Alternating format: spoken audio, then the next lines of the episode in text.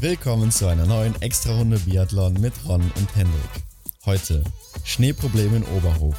Russische Männer schießen am besten und die Konkurrenz atmet auf. Johannes Bö setzt aus.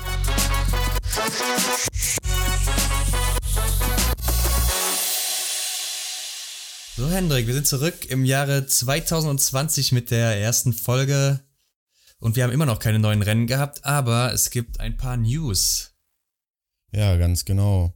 Und zwar steht ja der Weltcup in Oberhof bevor und äh, wir haben keinen Schnee in Deutschland, Hendrik. Was ist da los? Ja, die Wetterbedingungen sind äh, leider diese Saison nicht so ganz berauschend, zumindest für die deutschen Austragungsorte. Und da wird ordentlich Kunstschnee produziert. Ja, genau. Da wird äh, einige so ein Kunstschnee von äh, Schneekanonen produziert und äh, gerade Oberhof ist ja immer so ein Thema weil viele Leute sagen, man sollte Oberhof eventuell abschaffen, auch wegen der Umweltproblematik, dass da eben so viel Energie aufgewandt wird, um Schnee zu erzeugen. Mhm. Und äh, in Ruhpolding zum Beispiel hat man meistens nicht das Problem, da liegt zum Beispiel auch Schnee. Aber äh, ja, gerade Oberhof ist immer so ein Punkt, wo die Leute oder die Geister sich scheiden. Und jetzt wurde zusätzlich noch der Kunstschnee aus der Schalke Arena äh, nach Oberhof gekacht ja. in LKWs, um da eben dann vernünftige Strecken zu haben für diese Woche, wenn es da losgeht. Ja, genau, so eine Schneedecke, für die, die es nicht wissen, ähm, ist meistens so um die 50 Zentimeter dick. Und äh, die Veranstalter haben dann, oder die Verantwortlichen haben dann da jetzt schon gesagt, dass sie die Schneedecke auf 40 Zentimeter reduzieren. Und ähm, ja, ich habe mal nachgelesen, dass es ein, äh, oder die, die sparen dann circa 2000 Kubikmeter Schnee, Kunstschnee. Und ähm, es ist schon eine technische Leistung, so dieser überhaupt so einen Kunstschnee dann ähm, da zu präparieren, ähm, der dann auch für die, für die, äh, mit den, mit den Umgebungstemperaturen dann da harmoniert. Auf jeden Fall. Und äh, ist natürlich auch dann ein Kostenaufwand, der ziemlich enorm ist, keine ja. Frage. Ja. Ähm, ja, aber die Leute wollen eben Biathlon sehen, gerade auch in Deutschland. Und Oberhof ist ja eigentlich trotzdem immer sehr gut besucht. Gerade die Weltcups in Oberhof sind immer sehr gut besucht oder in Deutschland generell. Ja. Und äh, ja, da muss man dann eben einen Tod sterben, ne? Und wir haben hier eine Strecke von drei Kilometern und wie du schon sagst, wenn man da zehn Zentimeter einspart, dann merkt man das schon deutlich in der Menge an Schnee, die da benötigt wird. Mhm. Aber ich denke, Oberhof will ja auch so ein bisschen äh, das Image wahren, dass sie eben nicht so verschwenderisch sind und auch etwas an die Umwelt denken. Und deshalb auch diese Meldung von dem Einsparen und so weiter. Ja. Oder eben diese Geschichte mit dem Schnee, der aus Schalke dann nochmal verwendet wird. Wobei natürlich auch, wenn man jetzt diese ganzen LKWs, die dann eben von Schalke nach Oberhof fahren müssen, äh, das werden einige sein, das ist natürlich auch wieder eine Umweltverschwendung. Ja. Beziehungsweise ein großer Umweltaufwand, aber gut. Ja, das ist äh, sowieso ähm, schwer vorstellbar, dass man halt einfach äh, quer durch Deutschland mit ein paar LKWs äh, einfach so Schnee durch die Gegend fährt. Ja, auf jeden Fall. Ja, weitere News zu Oberhof wären äh, unser Deutschlandkader. Der steht noch nicht fest zum heutigen Zeitpunkt mhm. wo wir das hier aufnehmen. Also es gibt keine News darüber jetzt genau, wer da am Start sein wird und wer nicht. Ja, genau, vor allem Erik Lesser ist ja da so mm, in aller Munde. Ähm, ich habe mal in, in, den Biathlon-Podcast äh, das Doppelzimmer reingehört und da sagt er auch in der letzten Folge, dass er wahrscheinlich, also er ist selber wahrscheinlich so der Meinung, dass er ja jetzt im neuen Jahr dann im IBU Cup startet. Ähm, vielleicht hat er dann da auch schon jetzt ja sich darauf eingelassen. Man weiß es noch nicht. Genau steht es noch nicht fest. Ja, aufgrund seiner Leistung müsste es ja eigentlich so sein. Ist natürlich schade für ihn, weil es sein Heimweltcup ist in Oberhof. Ja, genau. Auf der anderen Seite haben wir da jetzt nur einen Sprint und einen Massenstart. Und wenn er im Sprint eben schlecht abschneiden würde, wäre er für den Massenstart schon gar nicht qualifiziert. Von daher äh, hat er da auch nur eine geringe Chance, wirklich zwei Rennen zu laufen. Eventuell noch die Staffel, die er hätte mitnehmen können. Ja, vielleicht würde sich dann ein ähnliches Szenario wiederkehren, wie es in ähm, Annecy so war, dass er dann da nur für ein Rennen antritt. Ja. Weil er sich halt, wie gesagt, wie du sagst, für einen Massenstart nicht qualifiziert. Frage ist natürlich auch, ähm, wie sind seine Chancen noch auf die WM jetzt? Weil wenn er jetzt nicht mehr startet in Oberhof, ist auch die Frage, wann er erst wieder in den Weltcup zurückkommt. Kommt er dann schon für Ruppolding zurück? Kommt er erst in Pokeljuka zurück? Mhm. Und dann muss er da eben noch die WM-Norm schaffen. Da hat er dann auch nur noch zwei, drei Rennen Zeit für. Und da wird es sehr, sehr eng für ihn. Denn ja. Bin ich mal gespannt. Aber die andere Frage ist, wie geht's bei den deutschen Damen weiter? Weil vor Annecy gab es da ja auch einige Wechsel. Mhm. Maren Hammerschmidt, Marion Deigentech und Janina Hettich sind ja reingekommen für Franziska Hildebrand, Caroline Horschler und ähm, Anna Weidel. Mhm. Und da ist jetzt die Frage, wer von denen wird jetzt in Oberhof starten? Anna Weidel und Caroline Horschler hatten auch wieder starke Ergebnisse im IBU Cup. Ja, mhm. Stefanie Scherer gab es noch im IBU Cup, die auch sehr gute Ergebnisse hatte, hatte da einen ersten Platz im Einzel, glaube ich, und einen ersten Platz in der Single Mix mit Lukas Fratscher, der übrigens für Erik Lesser wahrscheinlich einspringen wird in Oberhof. Mhm. Und da ist auch die Frage, ob sie vielleicht mal eine Chance bekommt. Und ja, man weiß noch nicht genau, wer da starten wird, aber lassen wir uns mal überraschen. Ja, also ich kann mir persönlich eigentlich nicht vorstellen, dass da jetzt schon wieder so ein, ein kleiner Umbruch dann stattfindet. Ähm, ich weiß, ich kann mir auch nicht ganz vorstellen, wie das Teamfeeling dann in der deutschen Damenmannschaft ist oder ob da überhaupt so ein, eine Art Teamfeeling halt aufkommt.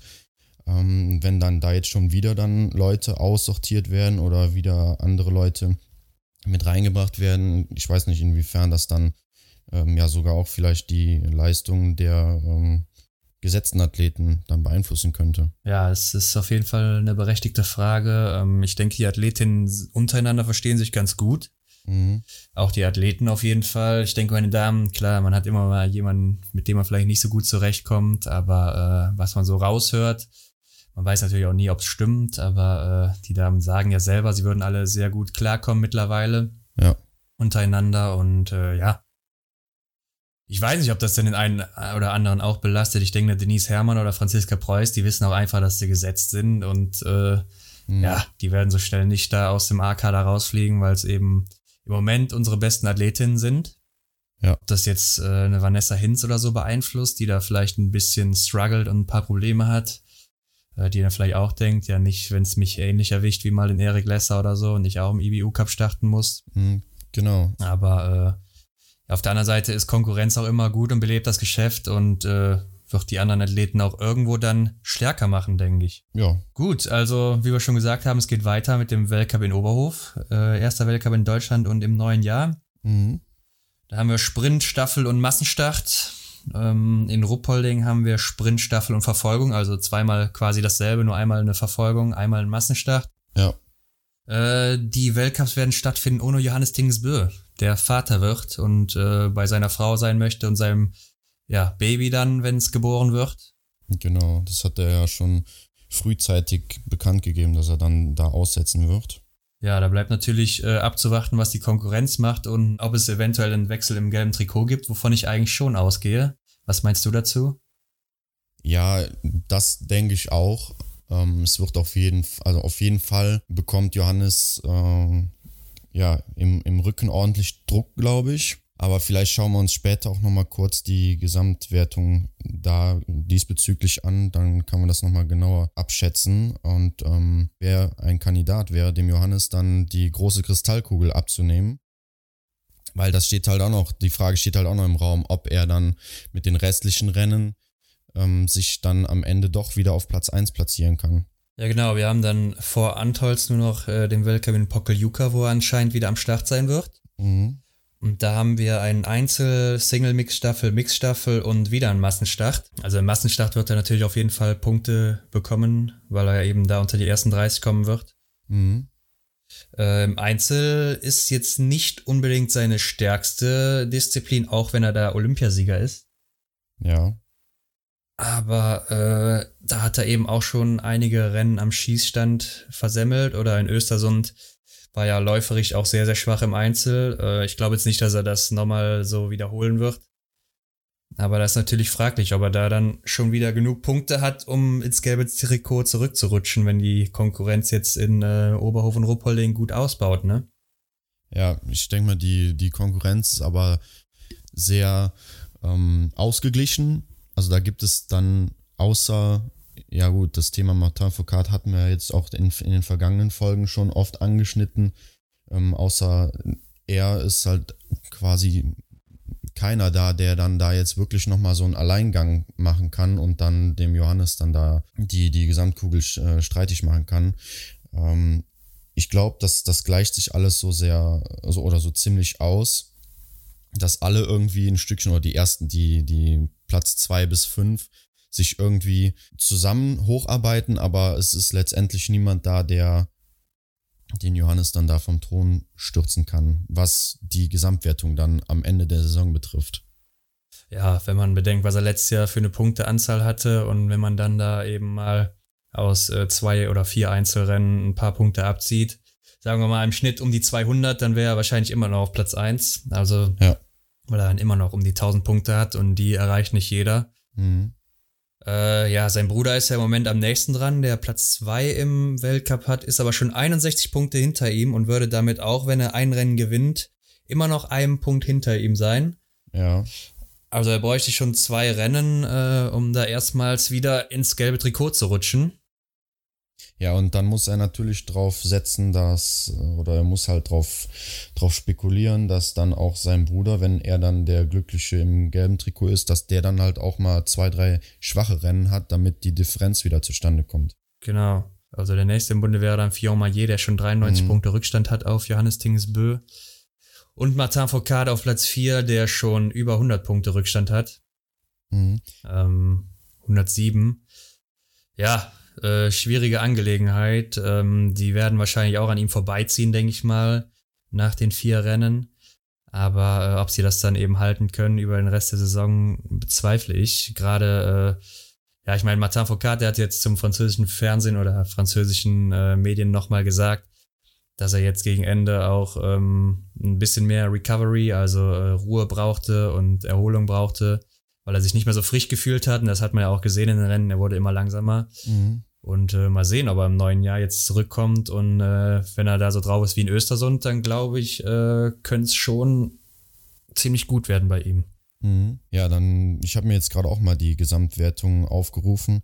Dann stelle ich dir einfach jetzt direkt schon die Frage, wer denkst du, hätte denn am ehesten das Potenzial, wenn jetzt Johannes Böhl durch seine Pause ähm, beispielsweise auf Platz 5 in der Gesamtwertung rutscht und da aus dem Loch dann auch nicht mehr rauskommt, wer würde deiner Meinung nach am ehesten dann vorne auf Platz 1 stehen von den ersten fünf oder beziehungsweise von Platz 2 bis 5? Ja, schwierig. Ich meine, Platz 2 bis 6 ist ja sehr nah zusammen. Oder ja. sagen wir mal Platz 2 bis 7. Jacqueline würde ich auch noch dazu zählen auf Platz 7. Mhm. Aber Platz 4 bis 6, die haben ja nur alle einen Punkt Abstand. Mhm. Ähm, ja, ich muss wirklich sagen, äh, Martin Foucault eigentlich. ja. ja, wenn ich, äh, also ich denke, er ist der beste Schütze im Feld. Im Moment hat er es nicht gezeigt bisher, aber ich glaube, das wird sich jetzt noch ändern. Mhm. Und äh, ja, wenn er wieder frisch zurückkommt, hat er gezeigt in Östersund, dass er auf jeden Fall der beste Läufer ist nach Janis Dingesbö. Mhm. Wenn er das ein bisschen beibehalten kann, glaube ich, dass er wieder der Stärkste ist äh, unter den Leuten. Ansonsten muss ich sagen, ist es sehr ausgeglichen und vielleicht sogar, äh, ja, Alexander Loginov ist beim Schießen momentan einfach einer der stärksten Athleten oder der stärkste. Ja. Ähm, aber läuferisch halt sehr, sehr schwach im Moment. Glaube auch nicht, dass er da diese Saison nochmal großartig zurückkommen wird, läuferisch. Mhm. Letztes Jahr hat er den Sprint in Oberhof gewonnen mit einer guten Laufleistung. Ja, ist fraglich. Ich glaube, Taje Böhl wird noch zurückfallen. Der schießt mir im Moment zu gut für seine Verhältnisse. Ja. Aber ich denke mal, so Taje Bö, Martin Foucault, Alexander Loginov sind so meine Favoriten. Mhm. Canton Fiomayer, ja, der hat immer mal so Ausrutscher nach unten. Ja. Mhm. Deshalb würde ich sagen, sind das so meine drei Favoriten dann. Falls Johannes Bö da nicht mit zurückkommen sollte, was ich aber nicht glaube. Ja. Wie siehst du das? Ja, ich sehe das ähnlich wie du. Wobei ich wirklich davon ausgehe, dass Johannes Tinis Bö ähm, durch diese kleine Pause, die er dann da hat von zwei Weltcups, ähm, dass ihm das nichts ausmacht und dass er dann die restliche Zeit so wieder siegen kann und ähm, dass er dann letztendlich wieder oben am Treppchen steht, beziehungsweise auf Platz 1 steht und sich den Gesamtweltcup holt. Wenn jetzt ähm, das Szenario eintreten würde, dass Johannes Dingsbö da nicht mehr rauskommt und den Rückstand nicht aufholen kann, ja, wäre auch mein erster Gedanke Martin Foucault. Allerdings, na, wenn er dann die, die letzten Leistungen dann wieder bestätigt, dann könnte ich auch ein äh, Fiormaillet dann da oben sehen. Ja. Alexander Loginov, glaube ich, ist einfach läuferisch nicht dabei. Und ähm, ja, alles, was da drunter kommt, so ein Benny Doll, ich weiß nicht, den sollte man ja auch auf Platz 8 vielleicht auch nicht vergessen. Ja, aber das, das ist, äh, kann man schwer einschätzen. Ähm, aber grundsätzlich sehe ich es ähnlich wie du. Wobei, wie gesagt, wenn Martin Foucault äh, die letzten Rennen bestätigt, sehe ich eher einen anderen Franzosen da oben. Ja, wir haben auf jeden Fall noch einige Wettkämpfe, 17 an der Zahl, also Einzelrennen. Mhm. Und da kann noch sehr, sehr viel passieren. Ja, klar. Ja, wir hatten ja auch am Anfang der Saison unsere Favoritenfolge, wo wir festgelegt haben, wer Favorit wird und also wer unsere Favoriten sind in dieser Saison. Genau. Und da hast du ja Johannes Tingsbö auf 1 gesetzt. Das äh, sieht ja sehr gut aus im Moment für dich. Ja, wie gerade auch erwähnt, ne, das äh, ist auch weiterhin so mein Verdacht. Ja, meine auch. Martin Foucault hatte ich auf 1 gesetzt. Äh, ja, da muss ich mittlerweile auch sagen, glaube ich nicht mehr. Mhm. Ähm, ansonsten waren wir uns relativ einig. Wir hatten beide Simon Detieu, Taillebö in den Top 5. Da denke ich auch, das wird so sein. Mhm. An Pfeiffer hattest du noch in deinen Top 5. Ich hatte Simon Schemp. Also Simon Schemp werde ich da auch, glaube ich, erstmal wieder rausnehmen müssen. ja. Mhm. An Pfeiffer hat natürlich jetzt auch schon zwei Rennen verpasst. Ähm, ist fraglich, ob er da noch in die Top 5 rein kann, aber von seiner Leistung her würde ich sagen, auf jeden Fall. Ja. Ansonsten hatten wir ja noch eine engeren Auswahl, Loginov, Fillon und es ist auch so eingetroffen. Ja, zurzeit sieht es dementsprechend aus. Mhm. Lagen wir gar nicht so verkehrt. Genau. Ähm, ja, dann gucken wir bei den Damen rein, wie es da aussieht. Dorothea Viera führt noch vor Tyrell Eckhoff. Mhm. Ja, ist auch nur noch knapp mit 17 Punkten. Und auf Platz 3 Ingrid Landmark-Tandrevold, die auch nur 5 Punkte hinter Tyrell Eckhoff ist. Also sehr, sehr eng da vorne bei den drei Frauen. Genau. Was hatten wir da als Favoritinnen? Ich hatte auf 1 Hanna Oeberg. Ja, Hanna Oeberg musste ja in Annecy zwei Rennen aussetzen. Im Sprint war sie auch schon am Kränkeln, war da nicht so gut unterwegs. Wird schwierig für sie noch auf eins zu kommen. Du hast Dorothea Viera auf eins, sieht ja sehr gut aus im Moment wieder für dich. Genau. Ähm, Platz zwei hatten wir beide Lisa Vitozzi. Das sieht ja ganz schlecht aus momentan. Also da läuft ja gar nichts bei ihr. Ja, da muss man erstmal weit runterschauen auf der Liste der Gesamtwertung. Ja, Platz 16 im Moment. Ungewohnt. Wobei man sagen muss, sie hat letztes Jahr ihre ersten beiden Weltcupsiege in Oberhof geholt. Äh, mhm. Da wird sie dann wahrscheinlich dieses Jahr auch mit ganz guten Aussichten hinfahren. Ja, vielleicht pusht sie das auch ein bisschen und vielleicht kann dann auch da der Knoten platzen und sie, sie äh, beginnt dann da ihre Aufholjagd. Klar ist natürlich. Kann sein, wobei ich glaube nicht, dass sie noch um den Gesamtweltcup mitreden kann, auf gar keinen Fall. Ja, das wäre schon ein strammes Brett, was sie sich dann da vornimmt, aber gut, vielleicht schafft es ja noch unter die Top 5. Ja, Top 5 wäre eventuell drin, aber da muss sie auch schon eine gute Serie starten. Mhm. Über die komplette äh, ja, Rückrunde nenne ich es mal, oder sagen wir mal komplette 2020 äh, jetzt noch. Ja. Ja, auf Platz 3 hattest du Denise Herrmann. Ich hatte sie auf Platz 4, glaube ich auch nicht mehr unbedingt dran. Ja, schwer, ne? Sie hat jetzt 179 Punkte. Ja. Also. Ähm, hm. möglich ist es auf jeden Fall, aber da musst du noch einen Zahn zulegen. Ja. Ähm, auf Platz 3 hatte ich Dorothea Viera, du hattest auf Platz 4 Martha Olsby-Reuseland. Mhm. Ja, die werden auf jeden Fall in den Top 5 landen. Martha Olsby-Reuseland ist im Moment ein bisschen abgeschlagen, weil sie auch drei Weltcups oder drei Einzelrennen in Annecy ausgelassen hat, was mir immer noch ein absolutes Rätsel ist, muss ich dir sagen. Ja gut, da, da geht es ja um die WM-Vorbereitung. Die Pause, die eventuell auch Martin Foucault gebräucht hätte, zwischendurch schon mal.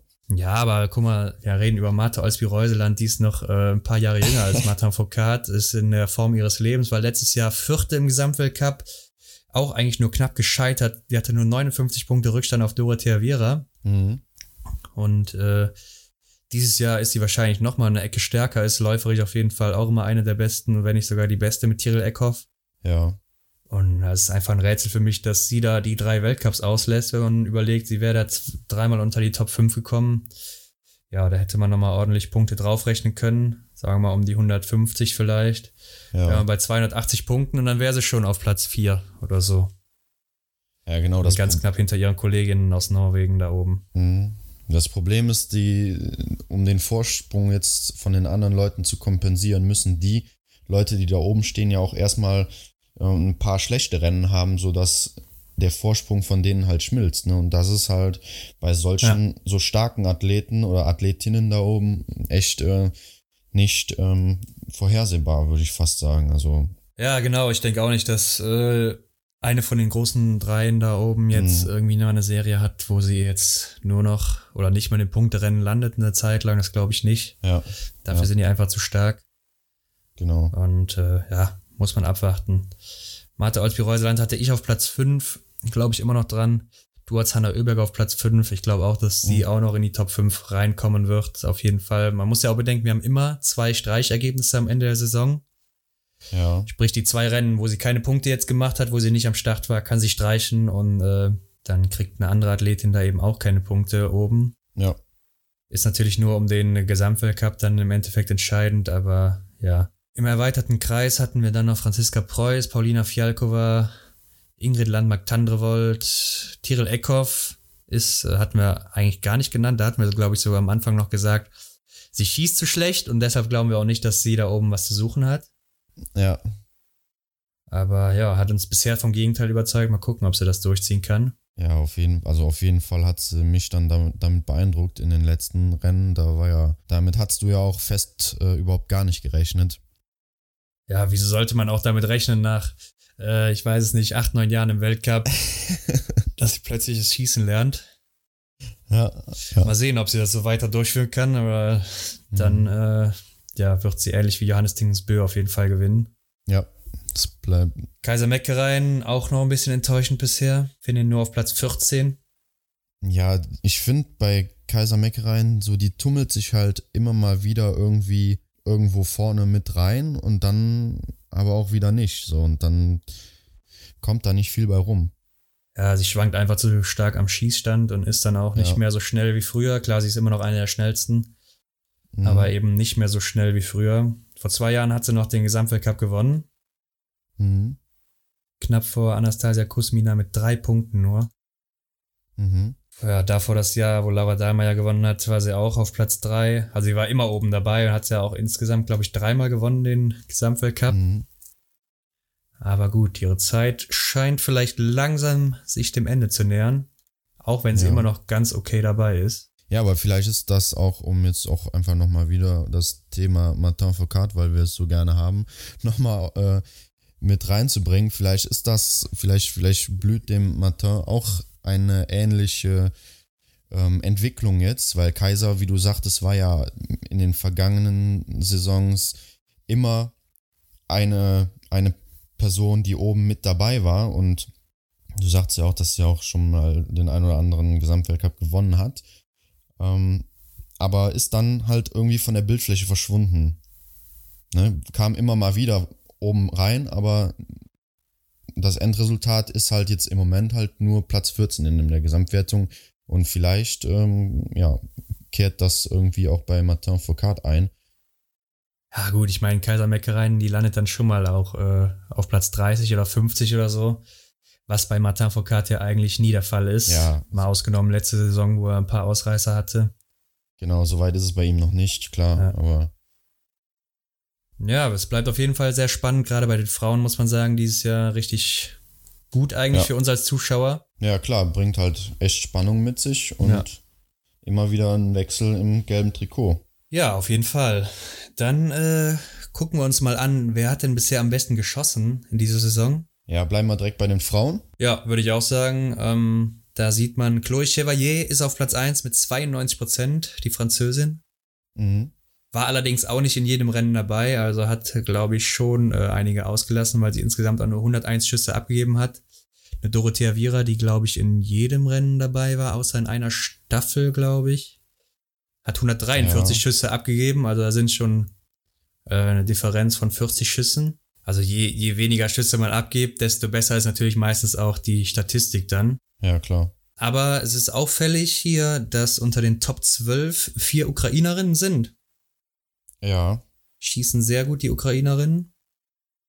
Und äh, die beste mit von einem großen Namen her, würde ich jetzt mal sagen, ist Franziska Preuß auf Platz 8. Mit einer Trefferleistung von 87 Prozent. Einen Platz vor Dorothea Viera, die auch 87 Prozent hat. Mhm. Bei Franziska Preuß, die ja auch einmal die Verfolgung in Hochfilzen ausgelassen hat und äh, dadurch eben auch weniger Schüsse abgegeben hat als Dorothea Viera. Ja, um, um die 20 Schüsse weniger, ne? Und dann sieht Ja. man direkt, dass das Verhältnis halt einfach anders ist, genau. Aber schon auffällig, dass die, die großen Namen erst relativ weit hinten zu sehen sind, weil nach Dorothea Ganz genau. Viera, da kommen dann zwar so ein paar, ja, ich sag mal, mittelmäßigere Namen, aber der nächste große wäre so Paulina Fialkova Mhm. oder, äh, ja, Lisa Theresa Hauser vielleicht, die aber dann schon relativ weit unten sind, um die Plätze 20. Oder Tyrell Eckhoff ist auch mit 83 Prozent dabei. Ja. Ich schätze mal um den Platz 25 so rum. Ingrid Landmark-Tandrold auch. Also, äh, ja. Ja, was mir jetzt hier so auffällt, ist, dass ja so die ersten fünf, wie viel sind's? Zwei, vier, sechs. Ja, so bis, bis Franziska Preuß auf Platz sieben ähm, sind es so, ja, Athletinnen, die, die man überhaupt gar nicht so auf dem Schirm hat. Ne, dann hat man hier eine, eine Chinesin, glaube ich, auf Platz drei. Ja. Ähm, ja, gut, die hat auch nur 83 Treffer insgesamt abgegeben und hat davon 76 getroffen, also macht dann äh, 91% Trefferquote. Es sind halt so Athleten, die man nie irgendwie mit vorne dabei sieht und äh, ja, das, das finde ich merkwürdig. Klar, Olina Petruschna kennt man, ist aber auch schon ziemlich alt mittlerweile. Ja, Äh, gut, wir haben dann auch so ein paar Athletinnen drin, die haben nur zwei, drei, vier Rennen mitgemacht, die dann eben nur um die 50 Schüsse abgegeben haben. Die haben natürlich dann auch tendenziell eine bessere Statistik. mhm. Wenn man die rausnimmt, ist Franziska Preuß dann natürlich auch weiter oben. Aber äh, was auch auffällig ist, gerade wenn wir jetzt mal zu den Männern umspringen, ja, dass die Männer doch deutlich besser schießen. Also auch von den Trefferleistungen her. mhm. Da sieht man, dass äh, ja die erste Seite ähm, eine höhere Trefferquote aufweist bei den einzelnen Athleten, als es bei den Frauen der Fall ist. Auf Platz 1 haben wir hier Anton Barbikov, der aber auch nur zwei Rennen mitgemacht hat, äh, einen Sprint und eine Verfolgung und nur einen äh, Treffer daneben gesetzt hat mit 96 Prozent dann. ja, Ja, und dahinter auch zwei Russen mit Alexander Loginov und Matvei Eliseev, beide 91 Prozent. Wobei Matvei Eliseev aber am meisten geschossen hat mit 159 Schüssen. ja, stark die Russen. Also ähm, da machen die Russen anscheinend irgendwas richtig. Mhm. Ja, der erste große Name nach den Russen ist dann Taje Bö für mich auf Platz 6 mit 90 Prozent und das ist eine Überraschung. Ja, sehe ich auch so. Also Taye Bö war ja eigentlich immer dafür bekannt, dass er sich sein gutes Rennen so am Schießstand eher, ja, vermasselt hat, will ich jetzt mal so sagen. Und jetzt äh, in dieser Saison ist er echt stark. Und äh, das zeigt ja auch, oder das spiegelt ja seinen Gesamtweltcup-Platz zurzeit wieder. Ja, genau.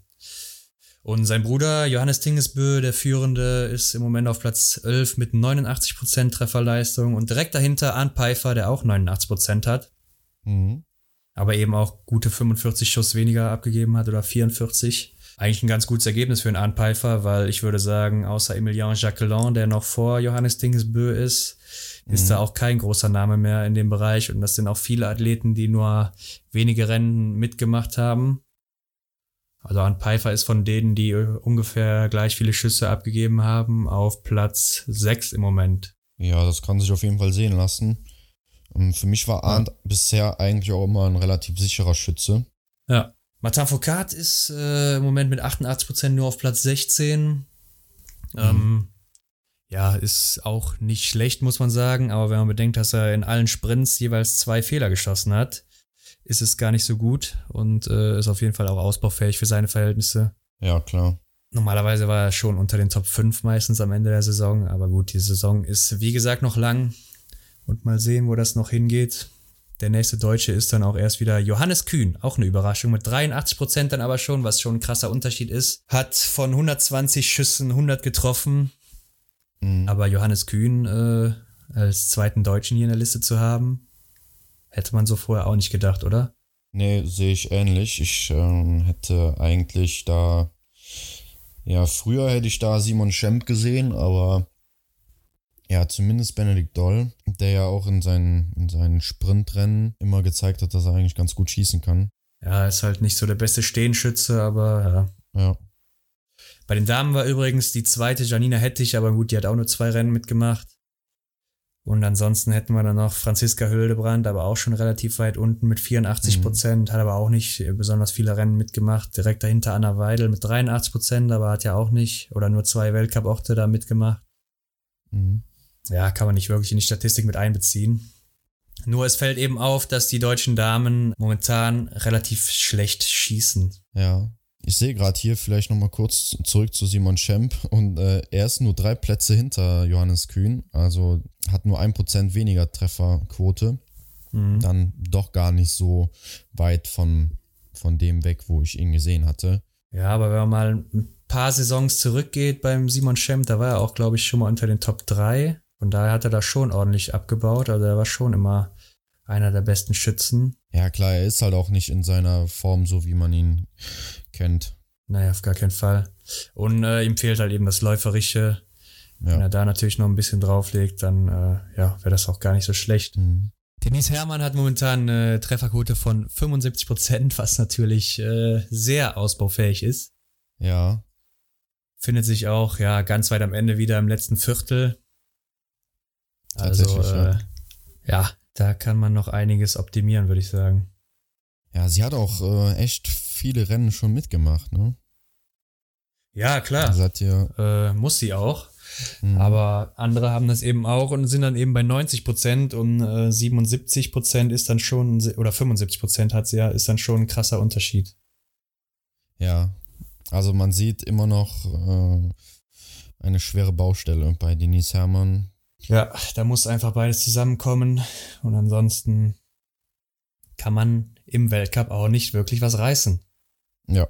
In dieser Woche geht's dann endlich wieder los in Oberhof. Ähm, Infos und Termine zu Oberhof könnt ihr dann alle auf unserem Instagram-Account ab Mittwoch sehen. Richtig, Hendrik? Ja, genau. Wer uns schon etwas verfolgt, der weiß, dass Mittwochs für den kommenden Weltcup immer eine Informationsgrafik äh, hochgeladen wird. Und ja, da versorgen wir euch mit den nötigen Informationen, die ihr braucht. Genau, am Donnerstag beginnt es dann mit dem Sprint der Damen, äh, am Freitag dann Sprint der Herren. Samstag haben wir dann die Staffeln und Sonntag beide Massenstarts. Ja, da äh, geht's dann wieder rund. Wer sind deine Favoriten für den Sprint? Ja, da Johannes Denis Bö bei den Herren nicht dabei ist, wird das ähm, ja eine eine offene Nummer, würde ich fast behaupten. Wobei ich hoffe, dass Benny Doll jetzt in, in Annecy sich ähm, oder nach Annecy sich wieder gut erholt hat und dann eventuell da den Sprint für sich entscheiden kann. Hm, bei den Damen, ja, bin ich mir nicht ganz so sicher. Ich glaube, ja, müsste ich jetzt auch einfach auf die Glückssträhne oder Erfolgssträhne von Tyrell Eckhoff setzen. Ich glaube, dass die sich äh, über Weihnachten jetzt nochmal gut erholt hat. und dann, ja, wird die da das Rennen machen. Geht die Siegesserie weiter bei ihr. Äh, was sagst du zum Sprint? Bei den Damen glaube ich, dass Tyrell Eckhoffs Glückssträhne jetzt mal reißt. okay. Und ich sehe Martha Olsby-Reuseland weit vorne. Ja. Dorothea Viera sehe ich auch unter den Top 3. Und äh, ja, eventuell Denise Herrmann. Aber ich glaube auch, dass äh, Lisa Vitozzi ein Comeback feiern wird jetzt und unter die Top 5 kommt. Okay. Äh, bei den Herren glaube ich einfach mal dran, dass Martin Foucault äh, wieder frisch ist und äh, sich hier läuferisch den Sprint sichert und auch am Schießstand ja. mal äh, fehlerfrei bleibt oder vielleicht nur einen schießt. Und ja. äh, vielleicht startet er hier seine Siegesserie, mal sehen. Ich würde es ihm wünschen. Und äh, Johannes Kühn könnte ich mir auch vorstellen, dass der vielleicht mal äh, gut durchkommt und läuferisch sehr top, das wissen wir. Ja. Und vielleicht kann er sich dann den Sprint sichern, wie er es auch schon äh, in der Vorbereitung in schön gemacht hat. Ja, guter Einfall. Auf jeden Fall. Das wäre auch schön fürs deutsche Team, dann da jemanden zu haben, der, der als zweites in die, die Einzel, die, ähm, ja, den ersten Platz im, in der Einzeldisziplin äh, für Deutschland holt, neben Benny Doll. Ähm, ja, ja, und in der Staffel kann es ja richtig rund gehen, ne? Wenn man mal überlegt, bei den Herren, ähm, Frankreich als starke Nation, Norwegen, na klar, jetzt mit dem Schlussläufer äh, Johannes ist nicht zu rechnen, aber die werden wahrscheinlich guten Ersatz finden. Und dann natürlich unsere Deutschen nicht zu vergessen. ähm, da wird's rund gehen, oder? Ja, auf jeden Fall, aber ich denke mal, äh, Frankreich ist hier erstmal Favorit von den Namen her, gerade weil Johannes Dingesbö fehlt. Ja. Aber vielleicht erleben wir auch so ein Staffelrennen wie in Hochfilzen und dann sind die Deutschen auch wieder vorne mit dabei. Und Benny Doll wird das dann diesmal nach Hause fahren. Mhm. Und ja, Massenstart äh, würde ich mal sagen, ja, wen sehe ich denn da vorne bei den Herren? Auf jeden Fall Fion Maillet, Martin Foucault auch. Ja. Ja, das sind so meine beiden Favoriten für den Massenstart. Arndt Pfeiffer vielleicht noch. Guter Schütze immer, ne? Klar. Mhm. Und bei den Damen auf jeden Fall Dorothea Viera und Hanna Oeberg sehe ich da ganz weit vorne im Massenstart. Mhm. Ich würde sogar beim Massenstart der Herren Taye Bö ähm, einen Sieg zutrauen. Oder. Wenn er weiter so gut schießt, auf jeden Fall. ja. Mhm, klar, Martin Foucault würde ich es wahrscheinlich auch wünschen. Mhm. Also man muss ja auch mal sagen, Martin Foucault, er ist ja jetzt nicht mehr so wie früher, aber man denkt trotzdem in jedem Rennen, er könnte gewinnen, weil man einfach Ja. weiß, was möglich ist bei ihm. Absolut. Gerade wenn man dann so ein Rennen sieht wie der Einzel von Östersund, wo er da über die Strecke geflogen ist, wirklich. Und äh, alle, sag ich mal, wieder deklassiert hat. Oder auch ein schön der Massenstart, wo er da wirklich sehr, sehr stark am Start war. Ja. Wenn man äh, das so sieht, dann muss man ihn trotzdem immer bei jedem Rennen irgendwie auf den Platz eins oder zwei oder so setzen, weil er einfach so äh, einer ist, der jedes Rennen gewinnen kann. Und das denkt man nicht bei jedem, außer vielleicht Johannes Dingesbö, ne? Ja, das geht mir jedes Mal durch den Kopf, wenn ich die Herren tippen muss. Ähm, also beim Bier, ähm, beim ähm, ARD-Tippspiel. Martin Foucault ist bei mir immer in den Top 5, ähm, weil man immer denkt, wie du schon sagst, also vielleicht ist seine Tagesform heute so gut, ja, dass er seine alte Leistung ähm, zu 90 Prozent wieder äh, bringen kann und dann ist er auf jeden Fall da oben mit dabei. Ja. Ja, ähm, Emmeline Jacquelin sehe ich auch noch beim Massenstart ganz weit mit oben. Äh, natürlich nicht auf 1. Dafür ist er mir noch ähm, zu unkonstant oder zu inkonstant. Ähm, aber wenn er seine Entwicklung so weitermacht, wie er sie jetzt vor Weihnachten hatte, dann äh, ja, sieht man da noch äh, einiges von ihm. Und ich denke mal so, der Massenstart, da kann er sich schon auch ähm, Platz ja, vier oder sogar drei dann sichern. Bei den Damen, ja, natürlich Dorothea Viera auf Platz 1, ganz klar. Hm, dicht gefolgt von Tyrell Eckhoff wahrscheinlich. Ja, das sind so meine, meine Ideen zu den Ergebnissen. Ja gut, dann lassen wir uns mal überraschen, wie es dann wirklich weitergeht in Oberhof. Wir sind live vor Ort.